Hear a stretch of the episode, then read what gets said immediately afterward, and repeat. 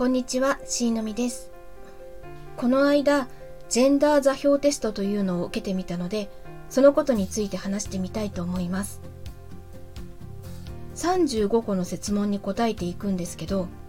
他の人からどういうジェンダーに見えているかというもので、よく見かけるジェンダー診断とはちょっと質問の内容が違っていたので、試しにやってみました。結果は、あなたのジェンダー座標は95%男性的、48.75%女性的で、従って男性的領域にいますということでした。言葉で言うと伝わりにくいんですけど、結果は十字座標でも表示されていて、正方形を十字に区切った図を想像してみてください。図の左上が男性、右上が中性、右下が女性、左下が未分化のエリアで、十字座標にはそれぞれ10マスにメモリが振られてます。自分の診断結果は、ど真ん中の点からまっすぐ上に9マス上がって、そこから男性側に0.5マス入ったところでした。自分の性自認と合致してましたね。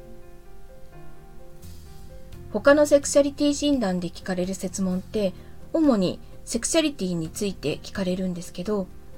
例えば、男女の性別欄の真ん中に丸をつけたいかとか、自分の体に違和感を感じることがあるかとか、同性の人を好きになったことがあるかとかなんです。それに対して、ジェンダー座標テストの設問は、決断力があるとか、感情移入をしやすいとか、感情を考えと切り離すことができるとかなので、